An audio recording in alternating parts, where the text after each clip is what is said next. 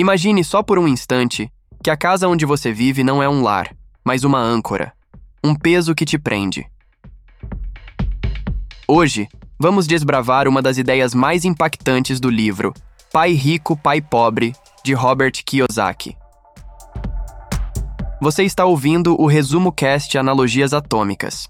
Aqui vamos semear em sua mente conceitos tão poderosos que vão se desdobrar em ideias transformadoras. O conceito do qual falamos é a diferença entre ativos e passivos, especialmente quando se fala em casa própria. Para muitos, a casa própria é o ápice do sucesso financeiro. Mas Kiyosaki nos desafia a pensar de outra forma. Segundo ele, um ativo é algo que coloca dinheiro no seu bolso. Um passivo é algo que tira dinheiro do seu bolso. Pense na sua casa como um smartphone. Ele pode ser uma ferramenta poderosa que alavanca sua produtividade ou um poço sem fundo de distrações. Da mesma forma, uma casa pode ser um investimento ou uma despesa constante. A casa, como um smartphone, é tão útil quanto o uso que você faz dela. Ela é um ativo ou um passivo, dependendo de como você a gere. Imagine que você está no mundo das startups e tecnologia. Você não compraria servidores caríssimos se pudesse usar a nuvem, certo? Então, por que colocar todo o seu capital em uma casa, quando esse dinheiro poderia ser investido em algo que realmente traz retorno? Mas e a segurança de ter um teto sobre minha cabeça? Você pode perguntar. Segurança emocional não paga contas.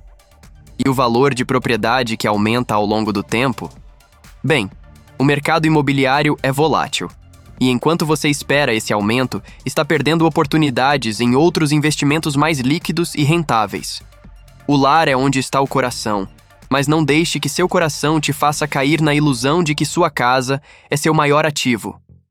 Como Robert Kiyosaki nos ensina, os pobres e a classe média compram passivos que pensam ser ativos. Este conteúdo foi produzido por Resumo Cast Ventures.